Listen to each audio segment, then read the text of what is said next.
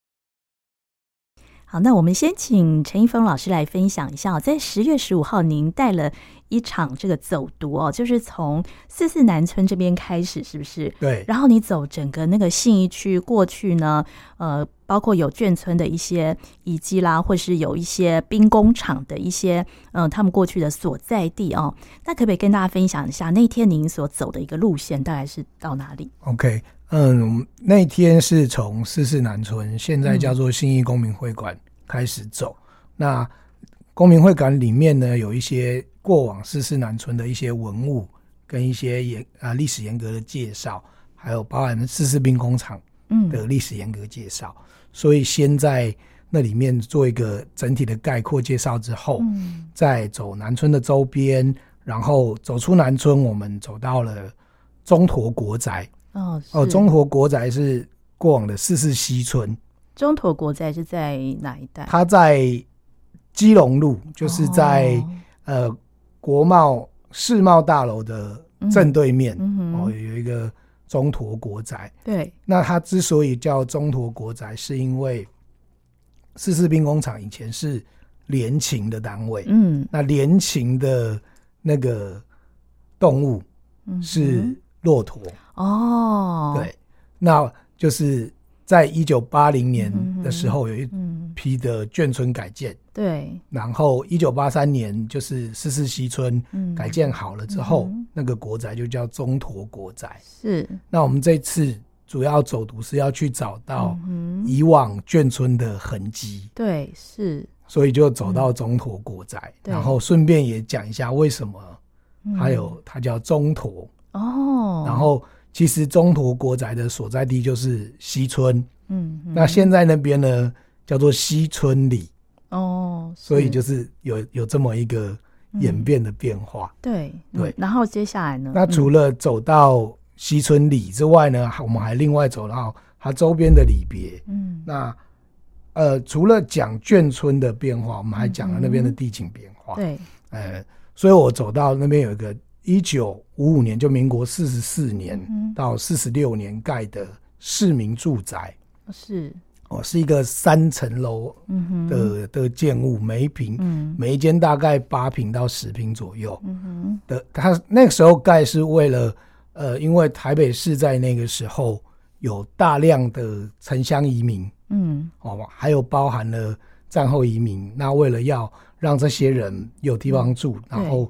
加速台北的都市化脚步，所以在那边盖了市民住宅。哦，也算是国宅嘛？这样说起来，哎，它不算国宅哦，哦它是，嗯，它是市政府买地盖的公共住宅。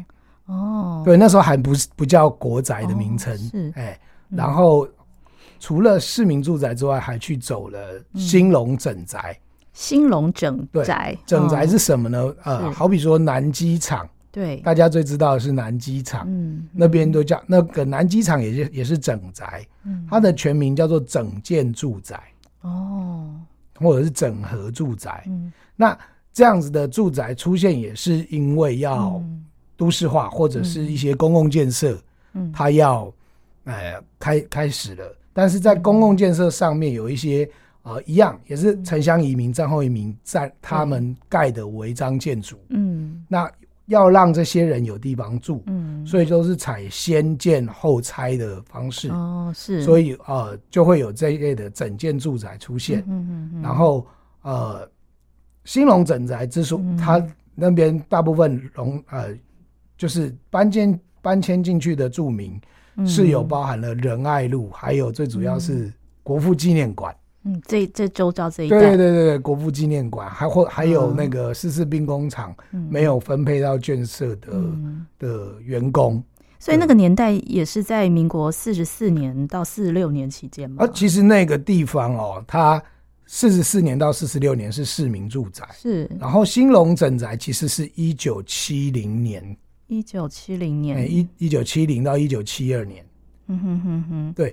兴隆整宅盖好的时间跟国父纪念馆是差不多时间，大概嗯，民国五十九到六十年，对对对，五十九到六十一年左右的那个时间，哦、是，嗯、对，所以呃，除了那天除了去走四四南村之外，嗯、我们还走了四四西村，对，还有市民住宅，嗯、还有兴隆整宅，是。那其实那个区块，嗯哼，多少记录了战后，对。就是整个建筑还有地景的演变，嗯，嗯对，所以会这样走。啊，走走到了兴隆整宅之后，我们走进去那个我们我们现在的国贸大楼，嗯，的那个区块，嗯、就是我们其实等于说带着参与的对。民众走进场，嗯，从西西门就是四四兵工厂的西门进去，嗯、也就是西村进去的地方。嗯然后从南门走出来，哦，也就是南村要上下班的地方走出来，去有一点点做一种时空的对话吧。哦，所以那那那个区块，你说国贸大楼那那个区块，过去就是兵工厂的所在地。哎，是是是是是。那这些就是老师当年带呃学员走读的，包括兴隆整宅啦，还有那个市民住宅。对，这些就是还是。住户都还在里面吗？兴隆整宅还有，嗯，但市民住宅我就不是很清楚，哦、因为市民住宅它其实我们看民国四十四年到现在、啊、已经我快快七十 快七十年 的建筑了哈、哦，所以都没有改建哦。哎、欸，其实改建一大堆了，嗯、但是它还有。两三部分，两三栋的联动在那边，哦，部分还在。对，那它是不是原来的住户？其实这个我就不清楚。那也应该是非常老旧了吧？它很老旧，但很有趣哦。有它的，我讲有两三栋在那边哦，有的是完全没有整修，嗯，所以看起来就是对它应该要破旧啦，它应该要整修或是改建。那有的是它的一楼，嗯，它租给发廊。租给咖啡厅，租给日本料理，所以他他的那个一楼，他会，如果我不，我们只是拍照，嗯，不讲他在哪里，他们会觉得这个好像在日本。啊，真的有有那种那个日本那个乡间的那种，对对，那个小小巷子、郊区那样的感觉，对，小巷子里面的那个感觉。哎，那这这些很老的这个，大概有六七十年的这个老宅。呃，都没有受到都更的影响嘛，就是没有说要改建的计划。目前啊，其实新义区周边是有是有很多的改建的声音，嗯哼，但这些房子可能也因为可能屋主的关系，嗯、他们就是没有改建，哦，就会变成说，其实常常在新义区里面，我们可以去讲、嗯、看到那个都市发展的脚步，对，还有。就是最现代跟对对对。七十年前甚至一百年前的建物的那个对照，对对。对。那常常会有人觉得说，走进新义区，一般人认知的新义区就是中间那个区块，嗯，但是往旁边走就是高楼大厦那些啊，对对对。对对对。那往旁边走的时候，他们会觉得那个不可思议，对啊，就是那个对比很大，对比是很大的。哦，那会有会有这样的。情形产生其实跟都市发展是有关系啦，嗯，那也是跟过往历史有关嘛。因为呃，新义计划区它之前就是兵工厂，南边是兵工厂，嗯，北边就是金华的那个区块，就是到市政府站，从一零一站南边对。北到市政府站，嗯，其实它是分两个区块，嗯哼，北边是汽车修理厂，南边是四四兵工厂。汽车修理厂，你是说过去是不是？对对对对，过去的时候它是、哦、就是，如果我们以市政府中、嗯、中央线来看的话，嗯、中央线以北到台市政府捷运站那个是汽车修理厂，是。中啊中央线以南到一零一站那个是四四兵工厂。嗯、那这一整个大区块它是六十三公顷，嗯，从日治时代。一九四零年是，一直到一九八零年，嗯，都是军营的地方哦。所以它是从一九四零年开始，从日治时代就是军营所在地。对，哦，对，日治时代它就已经是军日军他们要南进的松山仓库。哦，这样子哦。对，所以它其实空很长的一段时间都没有，里面是不能是禁建的。嗯哼哼哼，那。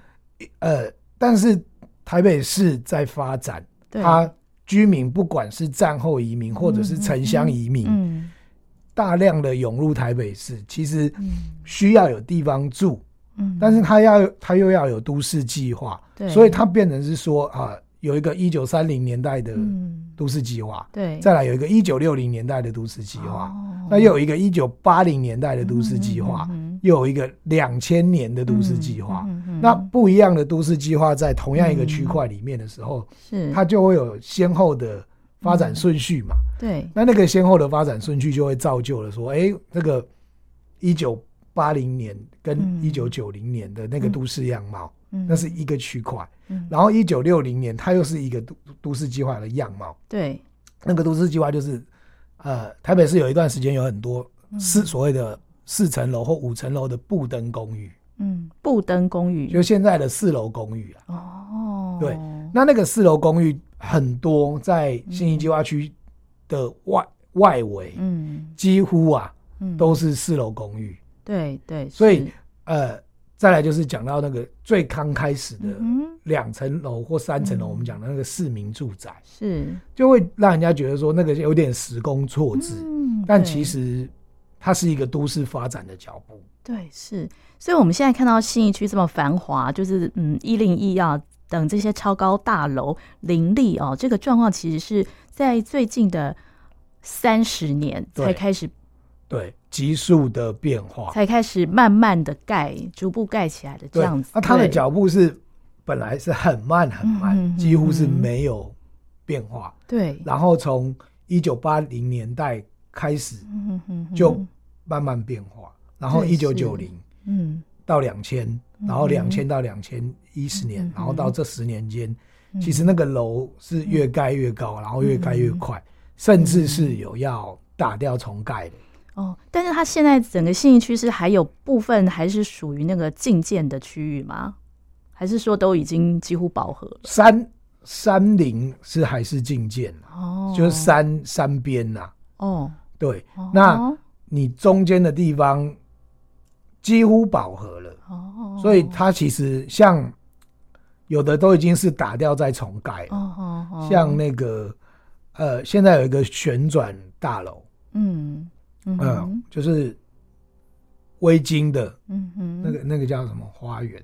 对，是。桃珠影园，是，是那个之前是饭店，对，是，然后他就打掉重盖，变成是建住宅，哦，是，然后呃，世贸三馆，嗯哼，世贸三馆现在要打掉，也是要要盖大楼，那那个大楼是。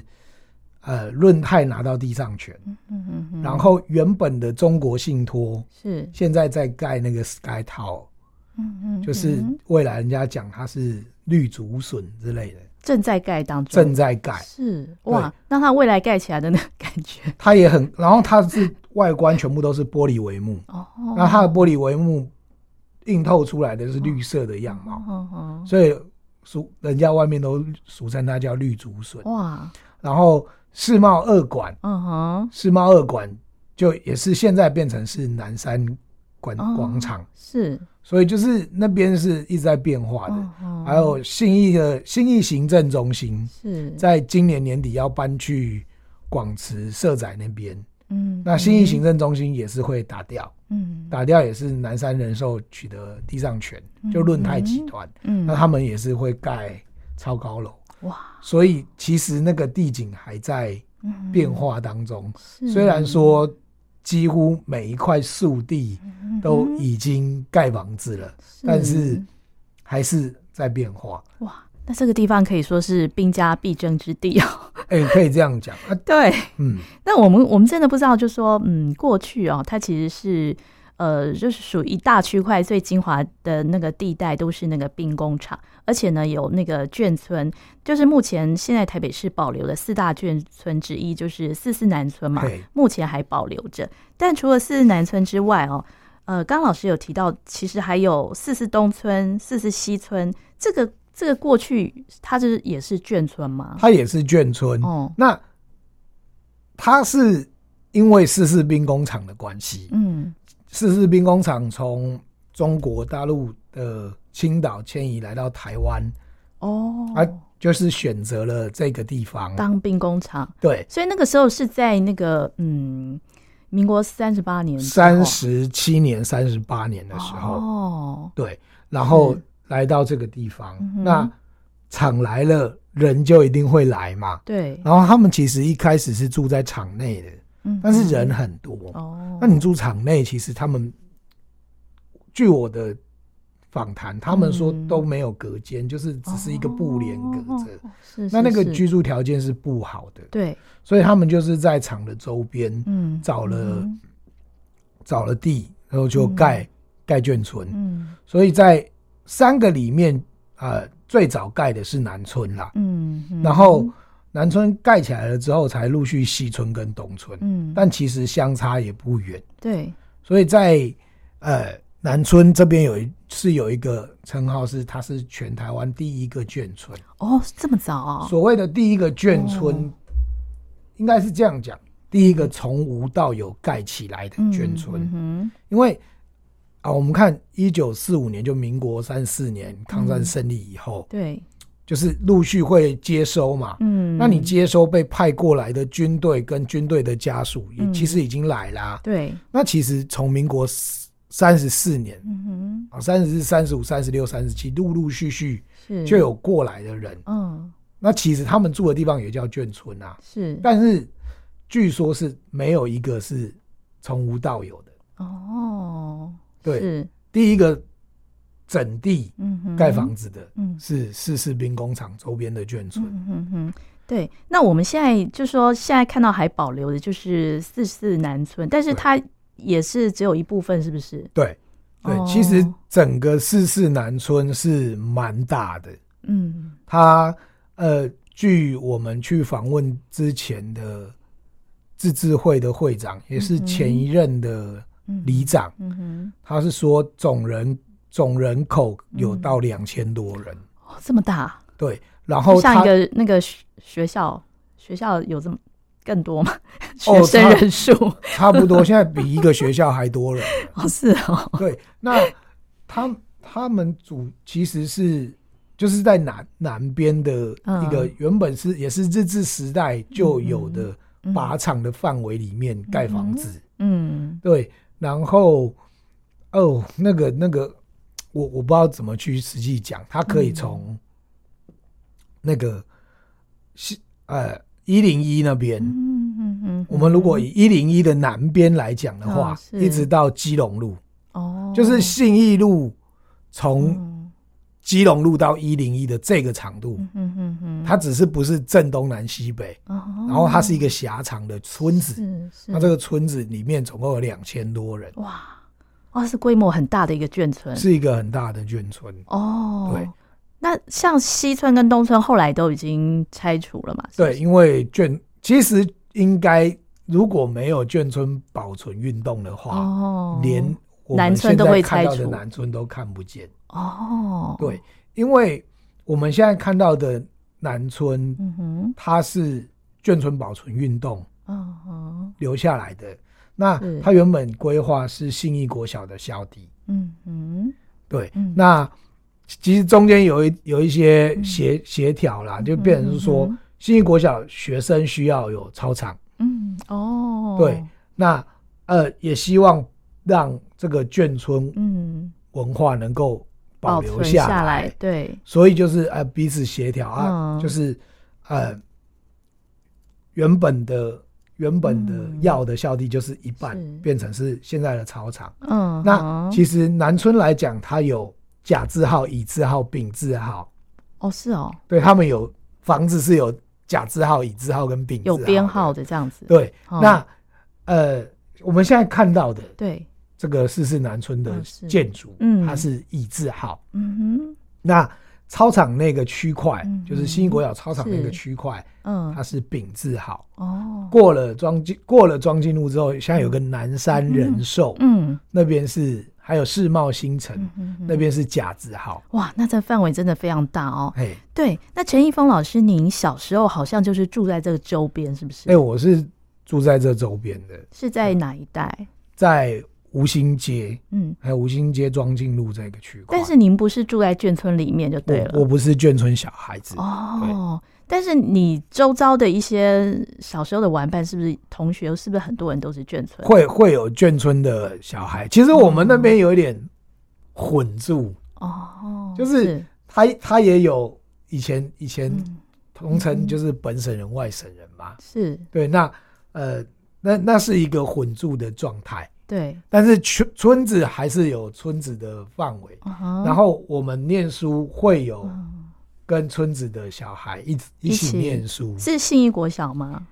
信义国小是几乎都是收眷村的小哦，兵工厂的孩子，uh. 对对，当然他有收少部分外面的。小朋友，嗯、但我不是念新义国小，我是念吴兴国小。嗯，但是吴吴兴国小也是有一部分也有一部分的眷村小孩。哦、那其实以吴兴街来讲，嗯、不止四四南村、四四东村，它还有客勤新村呐、啊。哦，这个也是是不是？对，吴兴街有六七个眷村吧？哦、有这么多？因为信义区，嗯，从日治时代，嗯哼，就是军区哦，就是、几乎啦。那个时候就是日治时期，就是一个兵工厂的所在地了。除了兵工厂之外，它还有它还有战机的停机坪。哦，过去是停机坪。它还有呃志愿兵的训练所。哦，这样子哦。对，哦、那这些地方其实战后都是、哦、就是交接。是。那交接之后都是延续成为军军区。哦。所有的。开始的解禁就是从一九八零年代、一九九零年代到两千，陆陆续续的解禁。像我们最近有一个永春皮生态湿地公园，嗯，其实它也是这五年，嗯，才被由一个原本废去废弃的军军营，对，改变成再回复到生态湿地公园。我觉得永春那边过去也是，对对对，有。以前叫做永春坡营区哦，然后那边是有放那个礼炮的，它是应该是信义路底吧？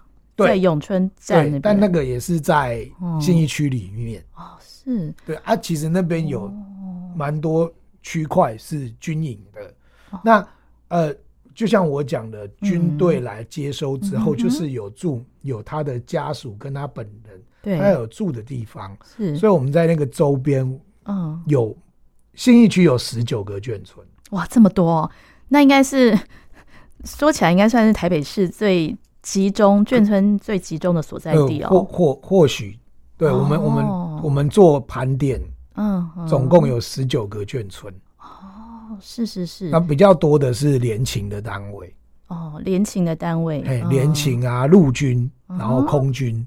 嗯哼，但是这些单位现在目前都已经迁离了嘛？因为就是政策是军队要、嗯、要离开台北市，嗯、所以慢慢的都没有了。嗯哼，对。但是你眷村的人，嗯、对，虽然改建了，是他们还是住在附近。哦，是对，那也因为哦，陈一峰老师从小在这个信义区这个区块哦，虽然您不是眷村子弟哦，在这边长大哦，所以对这个地方呢也特别有情感。呃，所以呃，陈一峰老师也从事有关于哦信义区的文史调查工作也相当长的一段时间哦，就是从二零一七年开始哦，你就在那个台北市政府的文献馆也陆续做了一些信义区的文史调查。你大概包括有哪一些特别的一些主题啊？嗯、呃，第一个就是军军事设施，嗯，然后呃老老街跟老商号，嗯，还有我们所谓的古宅，嗯嗯，对，信义区还是有三合院的哦。哦，对，老街跟古宅，哎，提到老街，呃，是不是在信义区也有非常特别的那个老街，可以为大家介绍一下？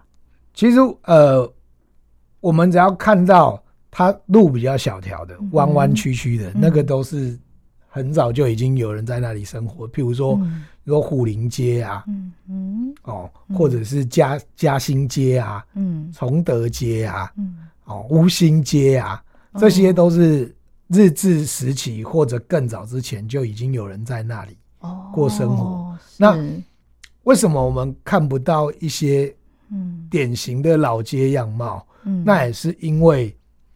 呃，在信义区来讲，它不是早期。嗯、我所谓的早期是清领或者是日治时期，嗯哼，会发展的地方，因为它没有交通。哦，当时的那个交通不发达。对，所谓的交通是什么？就是它没有水，嗯、它没有水路。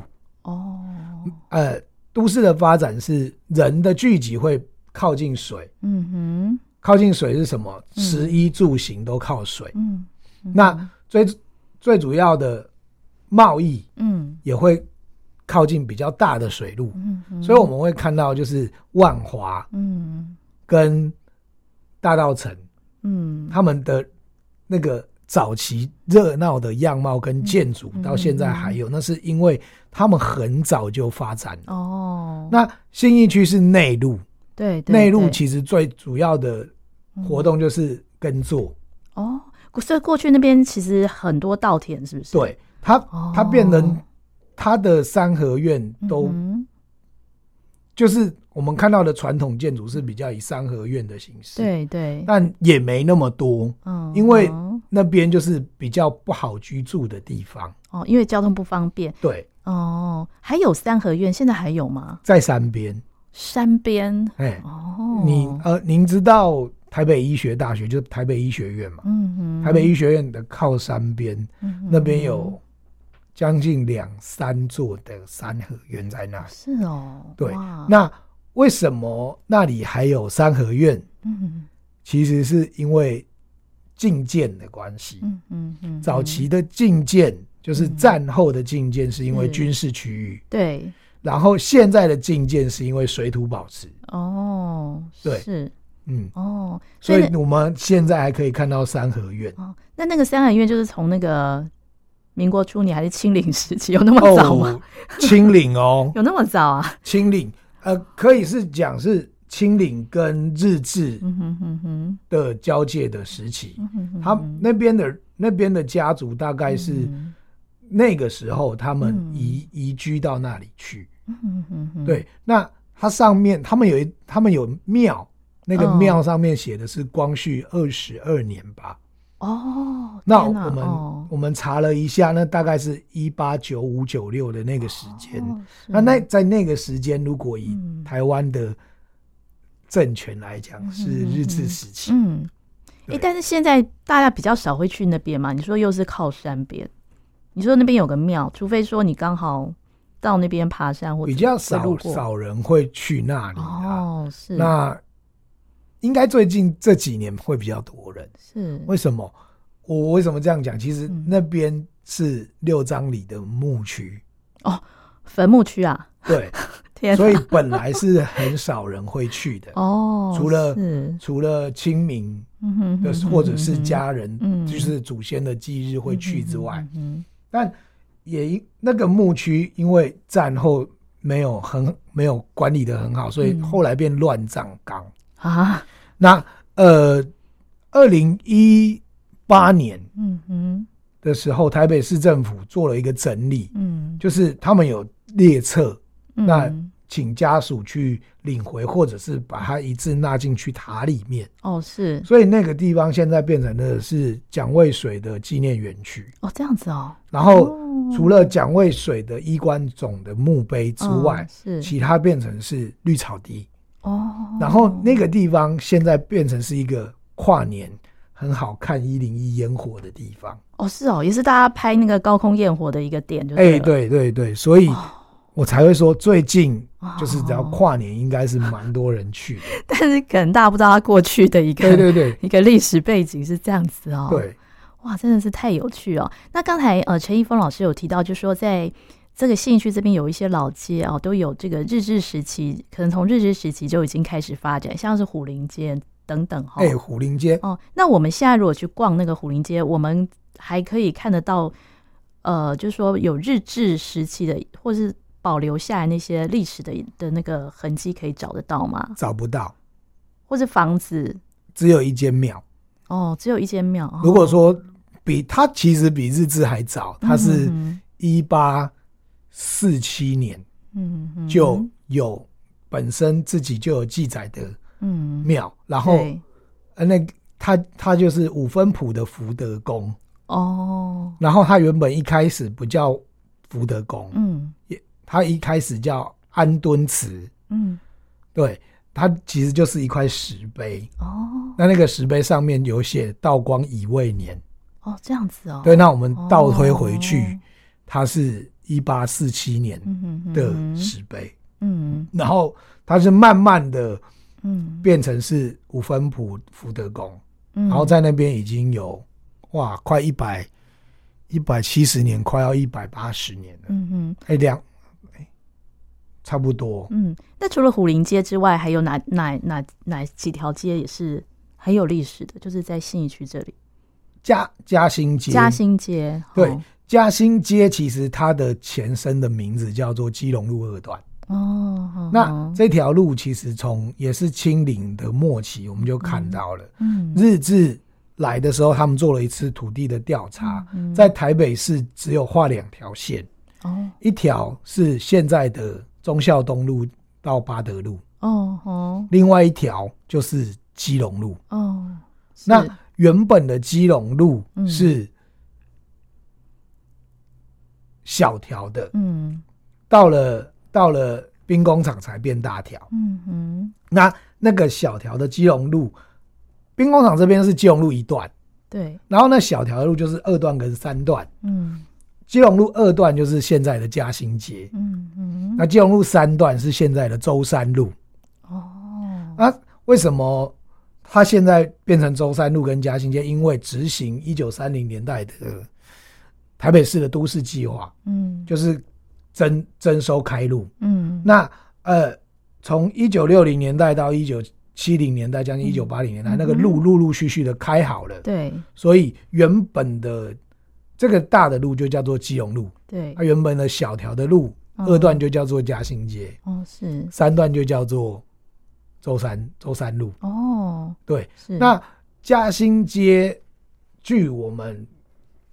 不论是找找历史资料，或者是口访，他们说这个在日治时期就是保甲路，保甲路叫保甲路哦。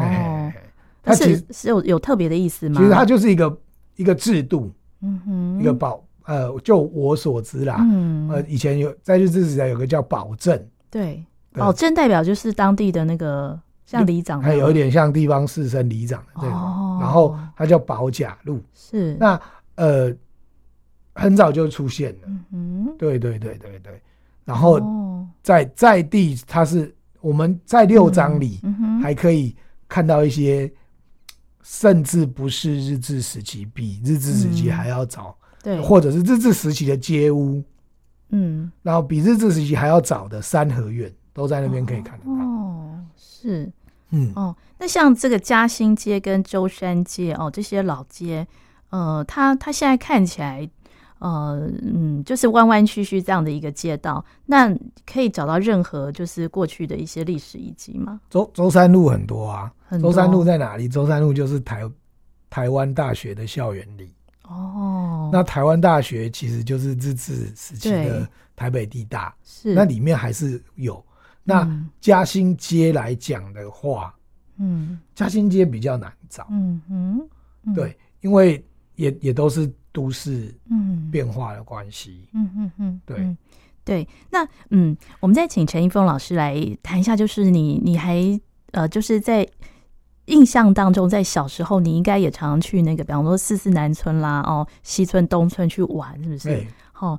你还有没有一些留存印象很深刻？对于当当时那个整个的那个呃地景啊，哦呃，有没有一些特别的呃印象深刻的事可以跟大家分享？因为我是住吴兴街这边，嗯，所以我比较常去的是南村跟东村。嗯，然后西村它一九八零年就打掉重练，所以我们就比较，嗯，就其实对于西村是没有印象的。嗯，那南村会跑进去，嗯。然后它那个巷子很小，对，那巷子很小呢，家里面就会不管是煮菜的味道，或者是家里面一些味道，我们就是会闻得到。哦。然后我印象很深刻的是，在南村还没有拆除之前，就是还有人那那一长串都还在的时候，他跟信义国小嗯。连接的校墙连接的地方有那个荡秋千。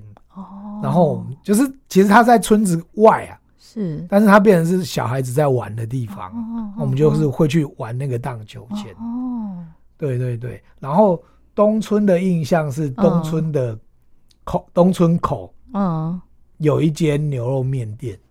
哦，那个还在吗？现在还在吗？现在，如如果我我自己这样推测，它是就是那个、哦、那个叫木记。嗯，木记牛肉面，哦，是哦，哦，对，木记，他也是在，他、哦、在吴兴街上，在台北医学、哦、医学大学的附设医院正对面。哇，木记那那那如果这样算起来，应该非常久嘞。哎、哦，然后南村的话是南村小吃店。哦，就是这些店到现在有些可能还保存着这样子。对对对，南村小吃店。哦、那南村小吃店，我的。印象啊，当然现在偶尔会去吃。嗯、那小小时候的印象是，人家都说他们的那个秋天就是，嗯，大家会去吃他们的螃蟹。哦，是哦，他们家卖螃蟹很有名，这样子。对，但是后来他们不卖螃蟹了。哦，对，以前他们的那个南村就是秋天的螃蟹是大家就是都会去吃的。哦，那这样说起来，在信义区这这些巷弄是不是还留存很多眷村的那些外省菜的一些餐馆啊？现在还找得到？就我知道，就是南村小吃店跟那个牛肉面店，牛肉面店，然后呃。基隆路上面，如果西村的话，有一个叫醇香牛肉面，哦。纯保存的纯，然后香味的香，然后村子里面有一个蓝妈妈水饺，哦，这个也是，对对，村子里面有一个蓝妈妈水饺，哦，这个这个我我知道的是这样子，那但是村子里面，像我我们去问村子里面说啊，你们觉得村子里那像那个呃，什么是有没有什么好吃的餐厅？嗯哼。你要问村子的人，村子的人都跟你讲说，我家最好吃啊？为什么？因为呃，这样来讲好了，嗯，就尤尤其以四四兵工厂来讲，嗯、它其实是一个跑遍中国大陆很多省份的，从从、嗯、南京到湖南到贵州、嗯、都有。到到青岛才来台湾，哦、所以他在移动的时候，他会跟人也跟着走。对，那当地的人也会跟着走，哦，所以他会有各、哦、各个地方的家乡、嗯、家乡菜跟妈妈的手艺。对，那那个妈妈的手艺，妈妈在家里面煮菜是不计成本的。嗯、对对对，所以那个、哦、那个他们煮出来的东西是，他们都觉得，哦，那其实你们在讲那个很好吃，其实我家比我家最好吃。对，哦，所以在这边可以找到各式各样不同的口味，哈。对，哦。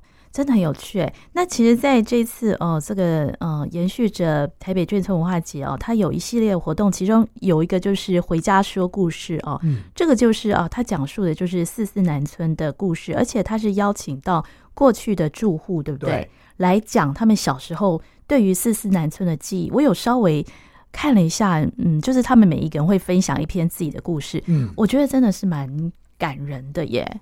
对对，因为我。因为我毕竟不是眷村的孩子，嗯、哼哼，所以我只能凭我看到的跟我的生活体验去做分享。嗯、哼你真正要有那个人的味道，哦、还是要他们自己本身出来讲。嗯、像我刚不是有讲说，嗯、就他觉得他家最他他妈妈煮的最好吃。对，是。就是里面有一位受访者是、嗯、啊，现在的公民会馆的职工罗大姐，是。他们家是四川人，嗯，然后他就说，他就说我们家什么都是辣的，对对对，连汤也是辣的，对是，就是他说他只要带同学回家，嗯、哼他同学说你们家不会连汤都是辣的吧？嗯、他说我们家汤不辣，嗯，然后一喝就是辣的，啊、因为他们从小就吃习惯了，对，所以他们就说不辣。嗯嗯嗯，但是其实他们家的菜就都是辣的，嗯嗯嗯，但是就很有趣啦，对，很有趣。对，那呃，陈一峰老师哦，就是说，嗯、呃，除了说你因为从小在这个信义区的周边长大，然后你也投入这个信义的信义区的文史的研究工作哦，那一直到现在哦，嗯，但是哦，嗯，是不是可以跟大家分享一下说，呃，你为什么会觉得说，呃，对，呃，对，呃，对不起，我我再讲一次。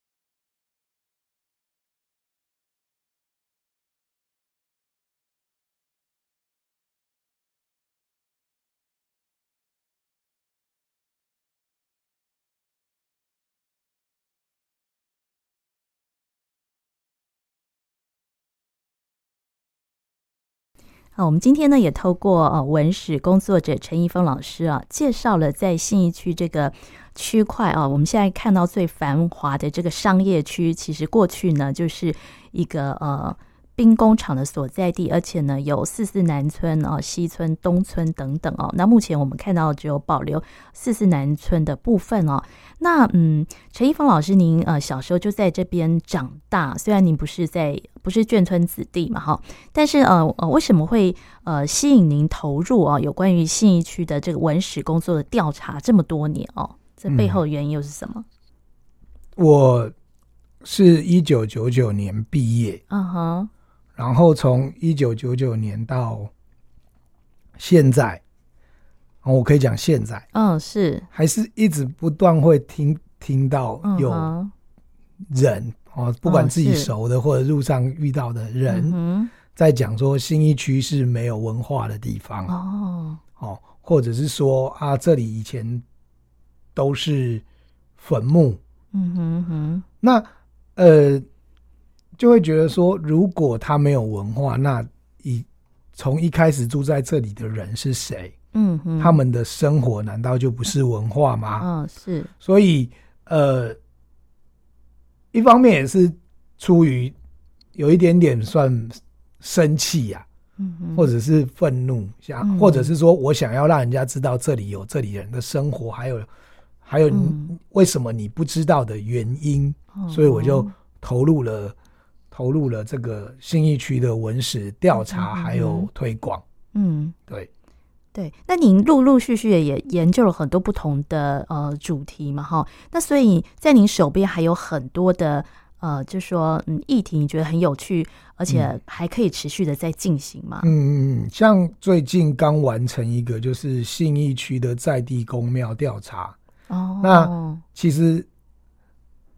讲它叫在地宫庙，其实我主要针对的是，嗯、呃，比方比方说石头公，嗯，或者是树头公，这是什么意思啊？甚至讲更清楚一点，叫大众庙，哦，万应庙，哦哦哦哦，这些这些有应公，嗯的的调查，嗯，呃，也是因为出于刚刚讲的一句话，说啊，新一区都是坟墓，嗯哼哼，那呃。第一，为什么想要做这样的调查？是因为我我它也是在地的文化跟生活的一部分。嗯嗯嗯、因为这些庙会起来，其实是在地人，嗯，对于在地发生的事情，嗯、他存存着尊敬跟敬畏的心，所以会帮这些在地发生的事情盖庙。嗯，所谓的有应公，嗯，嗯，有应嘛，嗯，对，那。呃，在调查的过程当中，我们发现的确信义区有很多早期的牧区，嗯，哦，或者是说，呃，有硬公、有印骂，哦，或者是大众爷这这这这一类的呃庙宇也好，或者是区域也好，那调查到后来，我们其实发现，这也是某一种。台湾早期的殡葬文化，嗯哦，如果是如果是牧区的讲来讲的话，其实，在早期的台湾生活里面，他们会把先人，嗯哼，就葬在家的附近。哦，是，哦，哦，然后在有一部电影叫做《稻草人》，嗯哼哼，他们就是会把先人葬在田田。田中间。是是，就是也是一方面是敬拜，一方面是、嗯、是啊祈祈求先人保佑我们可以丰收。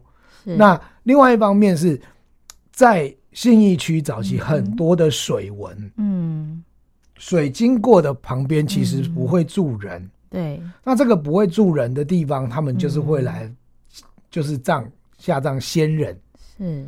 所以会有很多的牧区在这里，嗯嗯嗯嗯、那当然日治时代也有日治时代的牧区，嗯嗯、哦，那都靠近山边，嗯、那这也反映了信义区早期是一个不会有人来居住的地方，嗯、它变成的是一些我们讲邻避设施，嗯、所谓的邻避设施是什么？就是我不希我不希望它在我家旁边，哦，是。包含了哪一些牧区，嗯工厂、对。军营，是。还有养神院。哦，什么叫养神院？比方现在现在还在那边的，就是台北市联合医院松德院区，哦，是。它是治，它是医治一些呃，就是疗养所，还有疗养所。哦，现在我们讲什么失觉，嗯哼，知呃失觉失调症，是。还有精神官能症是。的精神方面疾病的地方，在日治时代就有了。嗯对，是好。那我们今天呢，也透过陈一峰老师的介绍，我们了解到这个信义区啊，在现在我们看到这么繁华的商业区的呃背后呢，过去呢，它其实呢也是一个大型的一个兵工厂，那还有很多的不同的眷村的一个所在地哦。那呃，陈一峰老师也持续在做有关于信义区的文史的工作的一个调查。那嗯呃，后续你还会有一些导读的路线吗？嗯、呃，会继续有，嗯，那自己还是会持续的做一些其他方面的的调查跟发现。嗯，那是近期就是因为呃，信义区的最近有有公公宅，嗯然后他们已经呃广慈广慈社宅，然后已经盖好，还有入住，然后嗯广慈社宅的活动单位哦有邀请我去为他们新进驻的居民去做一些社区的导览。哦，是。那很有趣，他们提出了一个叫做他们希望去走公庙。